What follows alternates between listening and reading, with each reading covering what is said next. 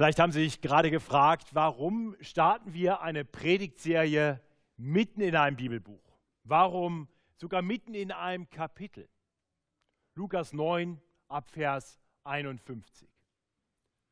Nun, die Antwort ist recht einfach. Zum einen haben wir schon zwei Predigtserien gehabt durch die ersten beiden Abschnitte, wenn man so will, des Lukas-Evangeliums. Das heißt, wir haben Ende letzten Jahres bei Lukas 9, Vers 50 aufgehört. Wir setzten also in gewisser Weise einfach die Predigtserie fort. Zum anderen ist Lukas 9, Vers 51 in gewisser Weise wirklich ein Wendepunkt im Lukas-Evangelium. Hier beginnt nun ein neuer Abschnitt. Bisher in den ersten neuneinhalb Kapiteln haben wir gesehen, wie Jesus geboren wird, wie er vorher noch kurz verheißen wird, geboren wird, wie er aufwächst und wie er dann seinen Dienst beginnt und sich zunehmend erweist als der Allmächtige, als der Sohn Gottes, als der verheißene Messias, der Christus. Die Jünger waren mit ihm jetzt schon eine ganze Zeit unterwegs gewesen und sie hatten viel erlebt. Sie hatten gesehen, Jesus lehrte vollmächtig, nicht wie die anderen Lehrer. Er hatte Vollmacht, göttliche Vollmacht über Krankheiten. Er hat viele Kranke geheilt, hat von bösen Geistern geplagte Menschen freigesetzt. Die Jünger waren Zeugen davon geworden, dass Jesus sogar Vollmacht hatte über den Tod. Er hatte Tote zum Leben zurückgebracht, so wie den Jüngling von Nein und, und äh, die Tochter des Jairus. Und sie hatten miterlebt, dass Jesus vollmächtig Autorität hatte, selbst über die Natur. Er hatte inmitten eines schweren, lebensbedrohlichen Sturms gesprochen und Sturm und Wellen mussten sofort nachgeben. Der See wurde ruhig, der Wind hörte augenblicklich auf. Ja, wir sahen seine Vollmacht über die Naturgesetze auch darin, dass er zwei Fische und fünf Brote nahm und sie unter seiner Hand sich so vermehrten, dass 5000 Mann versorgt wurden. Und all das führte dann dazu, dass in der Mitte von Kapitel 9 Petrus auf die Frage von Jesus, Wer sagt ihr, dass ich sei? Antwortet, du bist der Christus Gottes. Das ist ein Höhepunkt im Evangelium. Endlich haben die Jünger es verstanden. Mein Gebet und meine Hoffnung für uns heute hier ist, dass wir mit ihnen einstimmen können in dieses Bekenntnis. Jesus ist der Christus Gottes. Er ist der Verheißene. Messias, der Gesalbte, der Allmächtige, der menschgewordene Gott. Die Jünger, die ihm bis hierher gefolgt waren, waren sicherlich voller Erwartung. Was würde als nächstes passieren? Welche Wunder würden kommen? Was kommt nun? Doch eins hatten sie noch nicht verstanden. Sie hat noch nicht verstanden, wo Jesu Weg hinführen würde. Und sie verstanden deshalb auch noch nicht, was es bedeutet, ihm nachzufolgen.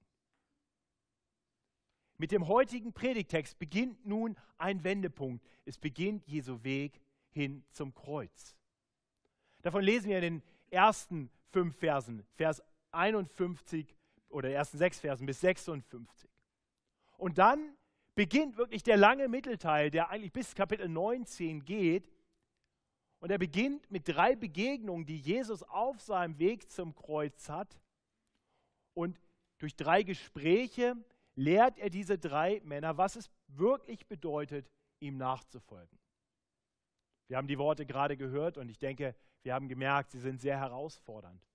Und deswegen möchte ich für uns beten, dass der Herr uns bereit macht, Jesu Weg zu erkennen und ihm nachzufolgen.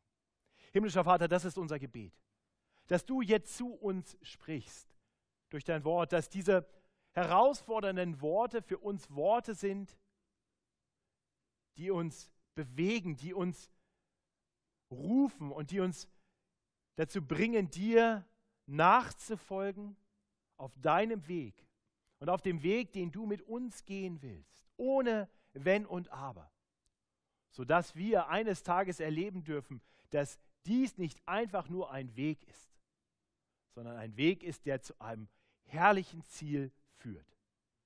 Herr, so sprich du zu uns durch dein Wort und verändere unsere Herzen und Sinne, sodass sie immer mehr dir gleich werden.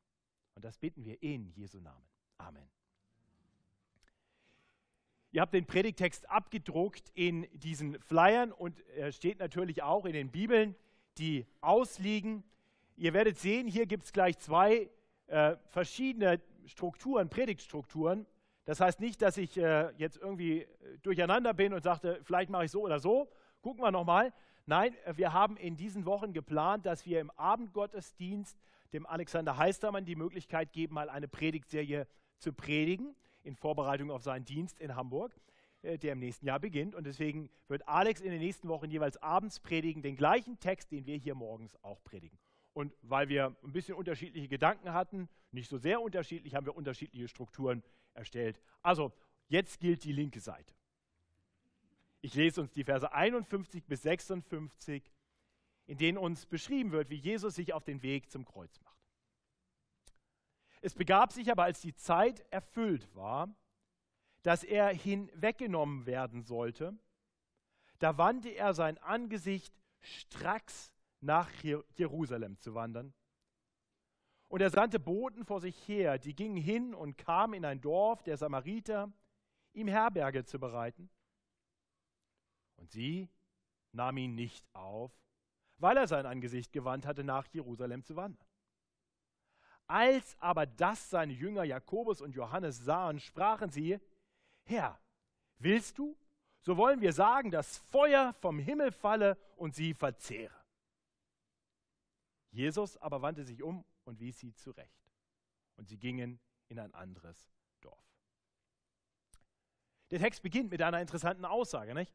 Es begab sich aber, als die Zeit erfüllt war. Das heißt, wir, wir lesen hier, dass, dass die Zeit gekommen ist, die Zeit für ihn hinweggenommen zu werden.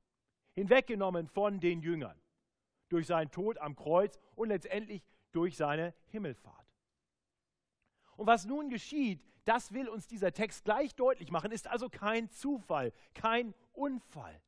Es ist Teil einer, eines großen göttlichen Planes. Gott hat eine Zeitachse. Er hat alles gut durchgeplant und jetzt ist die Zeit gekommen, für Jesus hinweggenommen zu werden.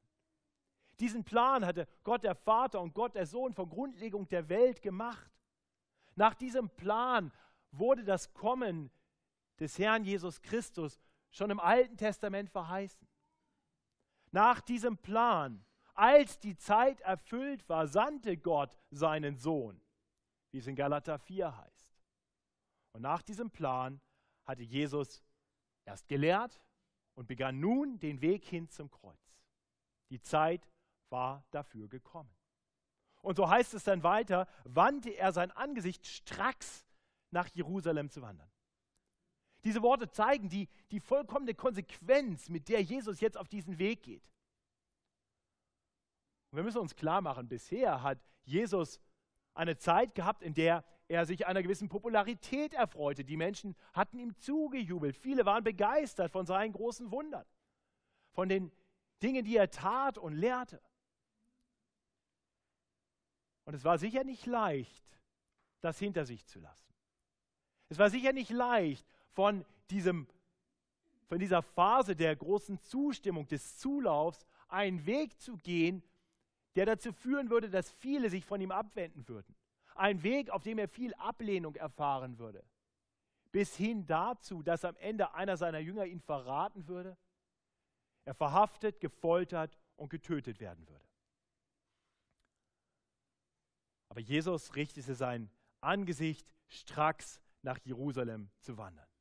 Und er ging diesen Weg so direkt, so unmittelbar, dass er keine Zeit zu verlieren hatte. Und deswegen ging er nicht den Weg, den man für gewöhnlich ging, wenn man von Galiläa nach Jerusalem gehen wollte. Er ging durch das Gebiet, das man normalerweise mied, wenn man Jude war, durch Samarien. Die Samariter waren ein Mischvolk und die Samariter und die Juden verband eine große gegenseitige Ablehnung. Die Samariter lehnten vor allem die Hauptstadt Jerusalem ab mit ihrem Tempel. Und von daher ist es nicht völlig überraschend, dass die Menschen ihn nicht aufnahmen, als sie hörten, hier kommt ein Jude, der auf dem Weg ist nach Jerusalem. Und wir sehen, hier beginnt die Zeit der Ablehnung.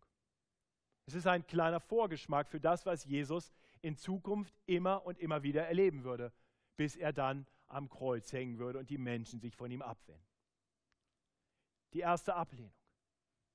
Für Jesus war das klar. Er wusste, dass die Zeit dafür gekommen war. Aber die Jünger hatten das noch nicht verstanden. Und, und so denken sie sich, die lehnen Jesus ab, unseren mächtigen Herrn, den herrlichen, den Sohn Gottes, den Allmächtigen. Jesus, ich glaube, es ist Zeit mal wieder für einen Erweis deiner göttlichen Allmacht. Nur ein Wort von dir und wir senden Feuer über sie, dass sie vernichtet werden. So sind die beiden, Jakobus und Johannes. Und uns muss klar sein, dieses Feuer vom Himmel hätten die Samariter verdient gehabt. Sie haben ja recht, die Jünger haben ja recht. Hier wird der ewige Sohn Gottes abgelehnt, der, der alles geschaffen hat, dem alles gehört. Wie können Menschen ihm ein Ort zum Nächtigen verwehren? Ihm gehört die ganze Welt. Gericht wäre verdient. Also ich kann die Jünger gut verstehen. Ich denke, uns geht es vielleicht auch manchmal so, wenn wir erleben, wie Menschen Jesus ablehnen, wie er in der Öffentlichkeit verspottet wird. Da ist doch auch in uns Christen immer mal wieder etwas im Herzen, das sagt, das darf nicht sein. Gott greift ein. Aber eins muss uns klar sein. Hätte Jesus das Feuer vom Himmel gesandt, dann hätte es wahrscheinlich nicht nur die Samariter verzehrt, sondern auch seine Jünger. Denn auch sie waren nicht frei von Sünde. Auch sie waren nicht frei von beständiger Rebellion. Genauso wie du und ich. Vielleicht gut, dass wir das nächste Mal daran denken, wenn wir meinen, anderen ein Feuer vom Himmel wünschen zu müssen. Die Jünger mussten das verstehen. Genau deshalb war Jesus auf dem Weg zum Kreuz. Deshalb weist er sie zurecht. Er wusste, wir Menschen, nicht nur die Samariter, alle Menschen könnten vor Gott nicht bestehen im Gericht. Denn Gott, so liebend er ist, so gut er ist, so allmächtig er ist, ist eben auch ein gerechter Gott, der alles Unrecht richten muss. Und und das trifft die Samariter genauso wie die Jünger, genauso wie uns. Aber weil Gott ein Gott der Liebe ist, weil Gott ein Gott der Gnade ist, weil er barmherzig ist, kommt er in Jesus Christus und geht den Weg zum Kreuz, sodass das Feuer des Gerichts nicht über die Samariter oder über uns kommen muss, sondern auf Jesus selbst kommen kann, sodass alle, die sich ihm zuwenden, die sich in ihm, hinter ihm bergen, geschützt werden vor dem Feuer des göttlichen Gerichts. Deswegen geht Jesus diesen Weg. So dass jeder, der ihm seine Schuld bekennt, jeder, der zu ihm flieht, jeder, der ihm nachfolgt, Annahme, liebende Annahme bei Gott findet.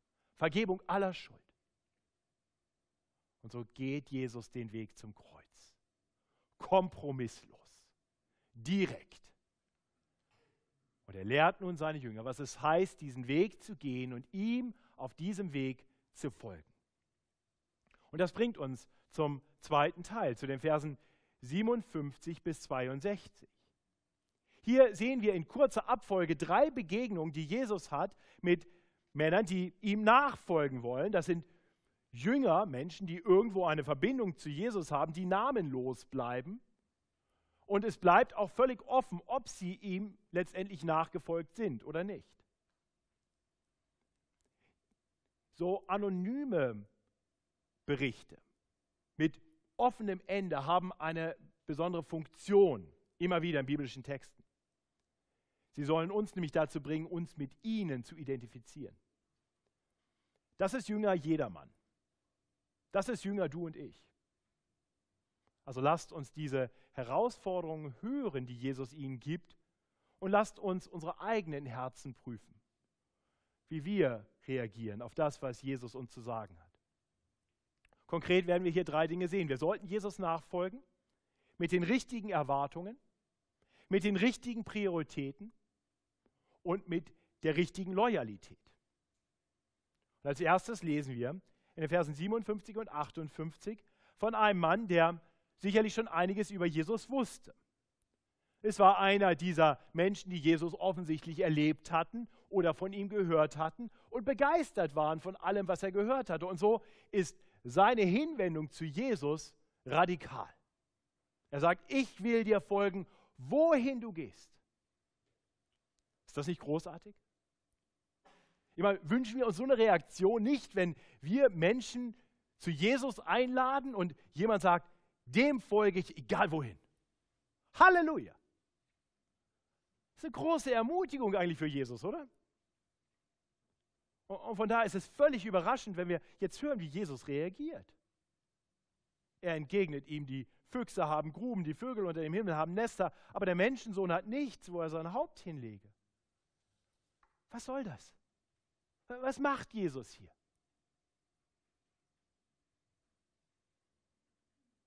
Und er korrigiert die Erwartungen des Mannes.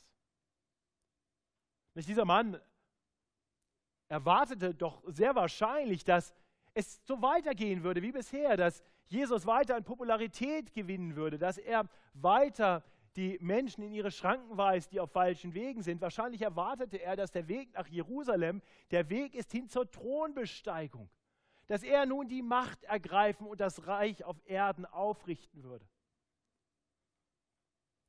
Und letztendlich wird Jesus das tun.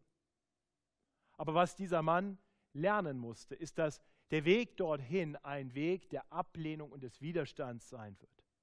Der Weg zur Herrlichkeit führt über das Kreuz.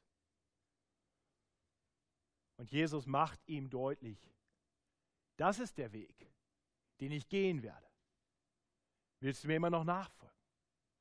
Ich habe keinen Ort, wo ich mein Haupt niederlegen kann. Das hat er ja gerade eben erlebt, als die Jünger versuchten, einen Ort für ihn zu finden, wo er sein Haupt niederlegen konnte. Ihr Lieben, diesen Widerstand, diese Ablehnung, die Jesus erlebt und mit der jeder rechnen muss, der ihm nachfolgt, ist etwas, das es zu bedenken gilt, bevor wir vollmundig sagen, ich will dir folgen, wohin du gehst. Jesus hat den Jüngern deutlich gesagt, wer mir nachfolgen will, muss sein Kreuz auf sich nehmen. Und das gilt auch dir und mir heute. Bist du dazu bereit? Jesus macht von nun an immer wieder deutlich, dass es jedem, der ihm nachfolgen will, alles kosten kann, ihm nachzufolgen. In vielen Ländern ist das heute ganz offensichtlich, weil Christen verfolgt werden und im Leben bedroht sind, wenn sie Jesus nachfolgen. Hier in, Deutschland ist das nicht so und doch erleben auch wir, dass Jesus treu nachzufolgen nicht immer leicht ist. Wir erleben Widerstand. Wir erleben, dass es uns auch unsere Sehnsüchte und Träume kosten kann, wenn wir Jesus nachfolgen. Vielleicht wird es dich deine Karriere kosten, wenn du nicht bereit bist zu lügen und zu betrügen. Vielleicht wirst du auf anderes verzichten müssen, nachdem dein Herz begehrt. Nur weil du Jesus nachfolgst. München ist die Single-Hauptstadt Deutschlands. Und viele christliche Singles, die sich danach sehnen, einen Ehepartner zu finden und Kinder zu haben, müssen erleben, dass wenn sie Jesus treu nachfolgen und nicht eine Beziehung eingehen mit Nichtchristen, sie vielleicht niemand finden, vielleicht nie eine Familie haben werden. Das ist Verlust, das ist Entbehrung, das kostet manchem Träume. Sind wir bereit dazu? Andere wird es Anerkennung kosten im Freundeskreis, sich klar zu Jesus zu bekennen. Was werden die Leute sagen? Nun, ich denke, wenn du schon einige Zeit mit, mit Jesus lebst, dann weißt du selber am besten, welche Kosten es mit sich bringt, welche Konsequenzen es hat. Leider sagen wir das vielen Menschen oft nicht, wenn wir sie zum Glauben einladen. Ich habe mehr als einmal erleben müssen, das sind die traurigen Momente im pastoralen Dienst, dass jemand sich enttäuscht von Jesus abgewandt hat. Jemand, der eine Zeit lang Jesus nachgefolgt ist und dann sagt, nein, so nicht. Ich hatte mir erwartet, dass alles besser wird mit Jesus und jetzt erlebe ich Entbehrung und Leid. Dann stellt sich die Frage, vielleicht glaube ich nicht genug, aber vielleicht ist Jesus einfach auch nicht der, der behauptet zu sein. Vielleicht liebt er mich nicht oder vielleicht kann er einfach nicht anders. Und wenn wir das verstehen, ich glaube, dann verstehen wir, dass es ist ein Akt der Liebe, dass Jesus diesem Mann sagt, was ihn erwartet. Toll, dass er ihm nachfolgen will, wohin er auch geht. Aber bedenke, wohin ich gehe. Ich hoffe, wir haben die richtige Erwartung für den Weg mit Jesus. Der Weg ihm nach ist ein Weg der Entbehrung und der Ablehnung. Das müssen wir wissen, bevor wir diesen Weg gehen, damit wir diesen Weg bis zum Ende gehen. Dann kommt eine zweite Begegnung. Wie gesagt, dieser Mann verschwindet im Nebel. Wir wissen nicht, was mit ihm ist. Wir wissen nicht, ob er jetzt mitgeht oder es sich anders überlegt. Wir sehen einfach, wie in Vers 59 eine zweite Begegnung stattfindet. Dieses Mal ist es Jesus selbst, der das Wort ergreift und einen Mann in seine Nachfolge ruft. Er sprach zu einem anderen, folge mir nach. Der sprach aber, Herr, erlaube mir, dass ich zuvor hingehe und meinen Vater begrabe. Das Erste, was wir hier feststellen müssen, auch dieser Mann sagt nicht, dass er Jesus nicht nachfolgen will. Er hört Jesu Ruf und er, er sagt ein indirektes Ja. Er sagt nur, dass er noch etwas tun möchte vorher. Seinen Vater begraben. Doch Jesus entgegnet ihm, lass die Toten ihre Toten begraben, du aber geh hin und verkündige das Reich Gottes. Radikale Worte, oder? Das Anliegen des Mannes war ja nicht verkehrt. Es spricht sicher nichts dagegen, zu Beerdigungen zu gehen. Es spricht nichts dagegen, sich um die Beerdigung der eigenen Angehörigen zu kümmern. Aber was Jesus deutlich macht, ist, dein Vater ist tot. Es werden sich Leute finden, die ihn beerdigen, die geistlich vielleicht noch nicht so wach sind, dass sie sagen, ich will Jesus nachfolgen. Aber wenn du jetzt das übernimmst, wenn du das jetzt machst, ich bin auf dem Weg, er richtete sein Angesicht stracks nach Jerusalem zu gehen. Wenn du jetzt nicht mitgehst, dann bin ich weg. Mir nachfolgen heißt jetzt mir nachfolgen. Lass das andere machen. Es gibt nichts Wichtigeres. Es gibt nichts Dringlicheres, als mitzugehen. Also was Jesus letztendlich tut, ist, er fordert diesen Mann heraus, seine Prioritäten zu ordnen. Wenn Jesus ruft, sollte uns nichts wichtiger sein, als seinem Ruf zu folgen. Wer bei Jesu Ruf zögert und anderes für wichtiger und dringlicher hält, der wird wahrscheinlich immer einen Grund finden, warum er gerade jetzt nicht Jesus nachfolgen kann. Morgen, morgen, nur nicht heute. Jesus nachzufolgen heißt, seine Prioritäten neu zu ordnen. Und ich denke, wir alle wissen, dass, dass wir das immer wieder nötig haben. Ich denke, wir alle wissen Situationen, in denen uns bewusst ist, wozu Jesus uns eigentlich ruft. Aber es gibt etwas anderes, oft sogar etwas an sich Gutes, das auf einmal in Konkurrenz zu seinem Ruf tritt. Ich denke hier an christliche Ehepartner, die einen nicht-christlichen Ehepartner haben und dieser möchte, dass man zumindest am Sonntagmorgen mal mit der ganzen Familie in Ruhe frühstückt. Und der Kirchenbesuch steht dem im Weg. Und natürlich ist die eheliche Gemeinschaft wichtig und die Zeit als Familie. Und doch ruft uns Gottes Wort dazu auf, die Versammlung der Gläubigen nicht zu verlassen. Ich denke an, an, an Eltern, die vielleicht seit dieser Woche Schulkinder haben und wollen, dass es ihren Kindern in der Schule gut geht, dass sie gute Noten schreiben, dass sie sich gut entwickeln und, und deswegen Zeit investieren in ihre Kinder. Und oft ist dann der Sonntag der einzige Tag, an dem man nochmal richtig für die Schule üben kann. Und da muss halt mal der Gottesdienst ausfallen. Oder ich denke an, an die Jugendlichen. Ihr, die ihr zur Schule geht, schon ein paar Jahre länger und schon ein bisschen weiter seid. Und, und am Freitag ist Jungschar oder Teenkreis oder Jugend. Aber am Freitag gibt es auch viele andere Dinge, die man tun kann. Und auf einmal verschieben sich die Prioritäten und man tut andere Dinge. Ich glaube, wir alle kennen die Versuchung. Wir, wir haben immer wieder Gelegenheit, mit jemandem über den Glauben zu reden, aber vielleicht gerade eigentlich was anderes, worüber wir reden wollen, oder vielleicht eigentlich gar keine Zeit zum Reden. Oder wir wissen, dass Jesus uns dazu aufruft, in Gemeinschaft mit ihm zu leben und zu beten.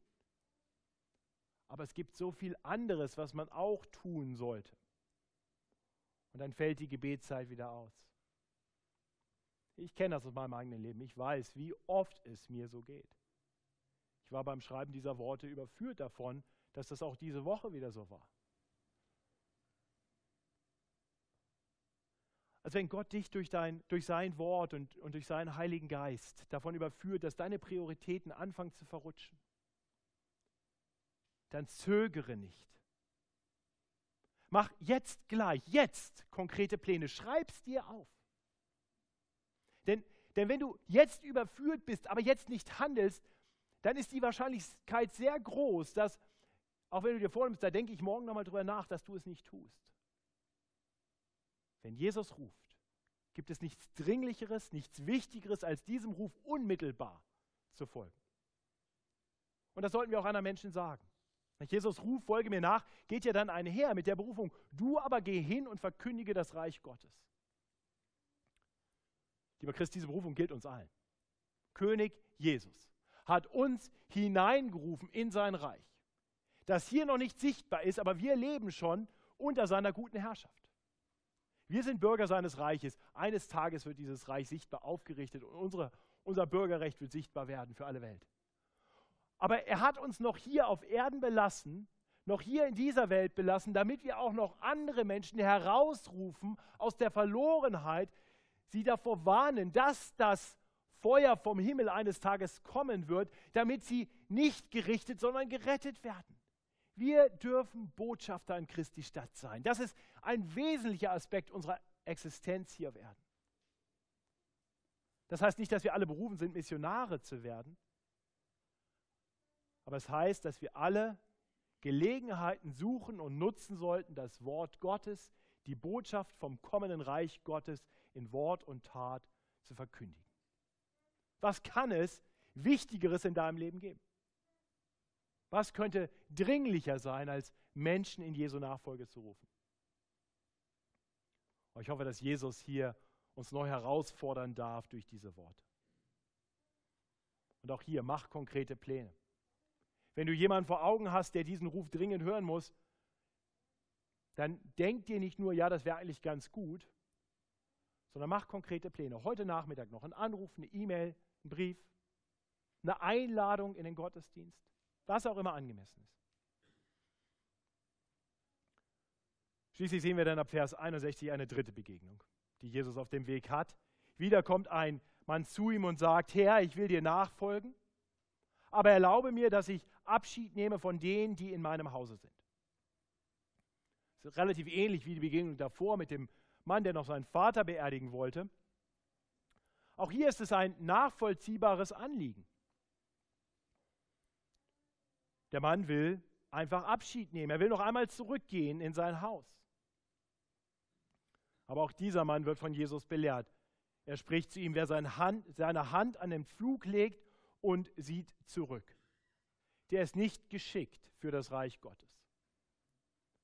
Wir sehen hier, dass es Jesus darum geht, dass der Mann seine Loyalitäten klärt. Wenn Jesus uns ruft, dann ist es grundverkehrt zu sagen, okay, demnächst danach, aber nochmal gehe ich zurück in die Welt, nochmal gehe ich den anderen Weg. Jesus sagt, folge mir nach. Das ist der Weg, den du gehen musst. Und, und, wiederum, wir müssen uns klar machen, Jesus ist auf dem Weg. Er ist auf dem Weg zum Kreuz. Er geht stracks Richtung Jerusalem. Wenn dieser Mann nochmal zurückgeht zu seiner Familie, zum einen ist Jesus dann weit weg, er hat ihn nicht mehr im Blick und die Wahrscheinlichkeit, dass er ihm dann noch nachfolgt, wird geringer. Zum anderen ist er dann bei einer Familie, die wahrscheinlich sagen wird, ach, wir haben dich eigentlich ganz gern, bleib doch hier. Und sie werden versuchen, ihn zu überzeugen, davon nicht nachzufolgen. Und deswegen ist es wichtig, dass wir nicht warten, unsere Loyalitäten gleich klären und Jesus nachfolgen. Ich habe jetzt im Urlaub einen neuen Film gesehen, eines alten Buches, Die Pilgerreise von John Bunyan ist, ist neu äh, verfilmt und ähm, habe diesen Film gesehen. Der beginnt mit Christian oder Christian. Christian wird gerufen, ähm, letztendlich von Gott aus der Welt heraus und seine Familie will nicht, dass er geht. Und Christian steckt die Finger in die Ohren und geht. Er will das Rufen nicht mehr hören, er weiß, er, das könnte ihn nur abbringen. Und er steckt die Finger in die Ohren und sagt, nur Jesus nach, nur hin zur himmlischen Stadt. Genauso. Genauso sollten wir leben. Wenn uns die alten Dinge, die uns mal so gebunden haben, rufen, Finger in die Ohren und in die andere Richtung, Jesus nach. Die Bibel lehrt uns auch ein anderes Beispiel davon, was passiert, wenn man zurückschaut. Das, wovor Jesus hier warnt, sieh nicht zurück. Die Frau von Lot. Sie sollten Sodom und Gomorra verlassen. Sie sollten aus der Stadt Sodom fliehen, weil die Stadt vernichtet werden sollte vom Feuer, vom Feuer und Schwefel vom Himmel. Aber irgendwas in ihrem Herzen hing noch an dieser Stadt und so dreht sie sich entgegen dem klaren Auftrag Gottes um. Der Rest ist Geschichte. Sie erstarrt zur Salzsäure. Das ist das Ende dieser Frau. Weil Jesus erwartet ungeteilte Loyalität. Lieber Christ, gibt es Dinge in deinem alten Leben, an denen du noch hängst, von denen du dich zumindest noch mal ein bisschen verabschieden möchtest? Wonach könntest du versucht sein, dich umzudrehen? Und ganz ehrlich, die Fragen sind doch nicht weit weg, oder? Ist es nicht so, dass unser Herz immer mal wieder anfängt, sich an andere Dinge zu hängen? Wir haben gerade im Juli eine Predigtserie über Götzen gemacht, weil, weil wir davon überzeugt sind und im Pastorenteam wussten, wir alle kämpfen damit. Wir haben euch eigentlich nur das gepredigt, womit wir selber kämpfen. Und ich möchte uns Mut machen, unsere Herzen konsequent an Jesus zu hängen. Er ruft uns dazu auf. Kläre deine Loyalitäten? Gehörst du zu Jesus? Gehört ihm dein Herz? Und das heißt für uns nicht nur einmal uns umzukehren, Buße zu tun, uns zu bekehren und an Jesus nachzufolgen. Das bedeutet für uns jeden Tag neu, kleine Kurskorrekturen vorzunehmen. Weil wir immer wieder geneigt sind, uns abzuwenden, immer wieder Dinge uns wegziehen. Und Gott gibt uns die Gemeinschaft der Gläubigen, er gibt uns sein Wort, um uns immer wieder zu rufen auf den richtigen Weg. Das tut Jesus hier. Wir sehen also, Jesus nachzufolgen ist herausfordernd. Das ist ganz deutlich. Und ich denke, Jesus nachzufolgen, das schaffen wir nur, wenn wir ihn klar im Blick haben und wenn wir erkennen, wer er ist und wohin er geht. Wir haben gerade darüber nachgedacht, dass wir unsere Erwartungen und unsere Prioritäten und unsere Loyalität klären müssen. Aber lasst uns nochmal bedenken, wie das bei Jesus war.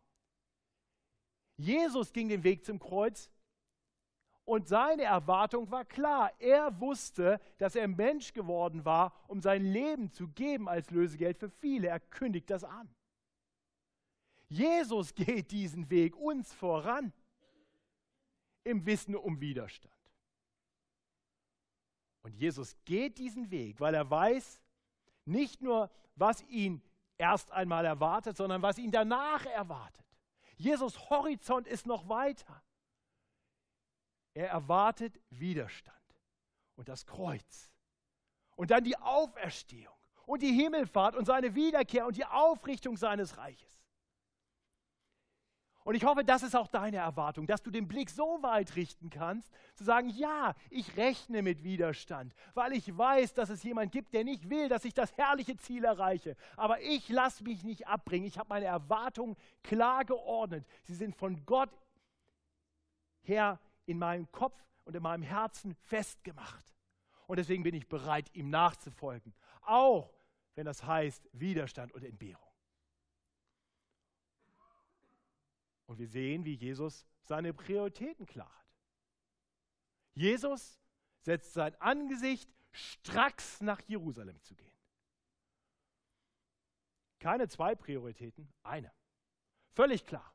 Das ist jetzt dran, das muss jetzt geschehen. Warum? Damit er dort für uns das tun kann, was wir selber nicht tun können, um uns mit Gott dem Vater zu versöhnen, um dort unsere Schuld auf sich zu nehmen. Nichts ist ihm wichtiger, als das zu tun, was getan werden musste, damit Menschen wie du und ich die Herrlichkeit erreichen können, im Reich Gottes leben können. Ist es deine Priorität, zu ihm zu kommen, um das Ziel mit ihm zu erreichen? Und Jesu Loyalität war völlig klar. In allem tat er den Willen seines Vaters. Selbst als er am Vorabend seiner Kreuzigung im Garten Gethsemane betet, im Wissen darum, was ihn erwartet, und bittet, dass, wenn es irgendwie möglich ist, dieser Kelch des furchtbaren Leidens ihm erspart bleiben könnte, so betet er dann doch, aber nicht mein Wille, sondern dein Wille, lieber Vater, geschehe. Seine Loyalitäten waren klar geordnet. Und seine Loyalität zum Vater geht einher mit einer Loyalität zu allen, die auf ihn vertrauen. Die ist so groß, dass er gesagt hat, ich lasse euch nicht zurück wie Schafe ohne einen Hirten. Nein, ich komme zu euch durch meinen Geist. Ich helfe euch den Weg zu gehen. Ich bin euer Tröster, ich bin euer Fürsprecher. Ja, ich bin derjenige, der euch sogar hilft, umzukehren, wenn ihr auf falschen Wegen seid. Und ich bringe euch sicher nach Hause. Lieber Christ, höre die Worte Jesu.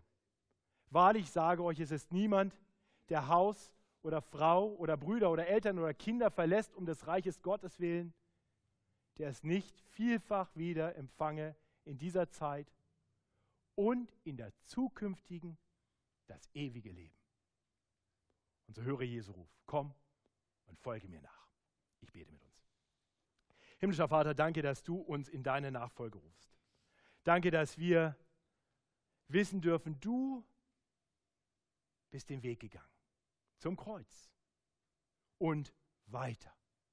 Danke, dass Entbehrung und Leid nicht das Ende der Geschichte sind, sondern der Übergang hin zur Herrlichkeit danach. Herr, ich bete, dass du unsere Erwartungen genau daraufhin ausrichtest, dass wir das Kreuz auf uns nehmen, im Wissen darum, dass du uns hilfst, es zu tragen, sodass wir die Herrlichkeit erreichen. Herr, ich bete, dass du uns hilfst, unsere Prioritäten neu zu ordnen, sodass wir nicht andere Dinge wichtiger werden lassen als ein Leben mit dir. Herr, vergib uns, dass wir das immer wieder tun und danke, dass du so geduldig und gnädig bist. Herr, und wir danken dir, dass du in allen Dingen deinem Vater loyal warst, dass du getan hast, wozu du gekommen bist. Herr, du verdienst es, dass wir auch dir loyal sind. Herr, wir können das nicht aus eigener Kraft heraus, aber du gibst uns deinen Geist, der uns befähigt. Deine Kraft ist in unserer Schwachheit mächtig. Herr, vergib uns, dass wir so oft den Lügen des Teufels glauben, dass wir das nicht können. Denn du hast gesagt, du wirst uns dazu befähigen. Und so hilf uns neu, unsere Herzen ganz an dich zu hängen, sodass wir mit dir leben und bei dir bleiben. Das beten wir in Jesu Namen. Amen.